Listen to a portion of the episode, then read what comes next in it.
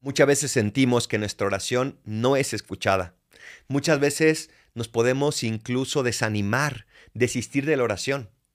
Pero los salmos vienen a ayudarnos. Cuando estés en esa circunstancia, ve a los salmos y encuentra cómo el salmista perseveró, a pesar de ser atacado, de tener muchísimos enemigos, de tal vez estar en una depresión tremenda, pero perseveró.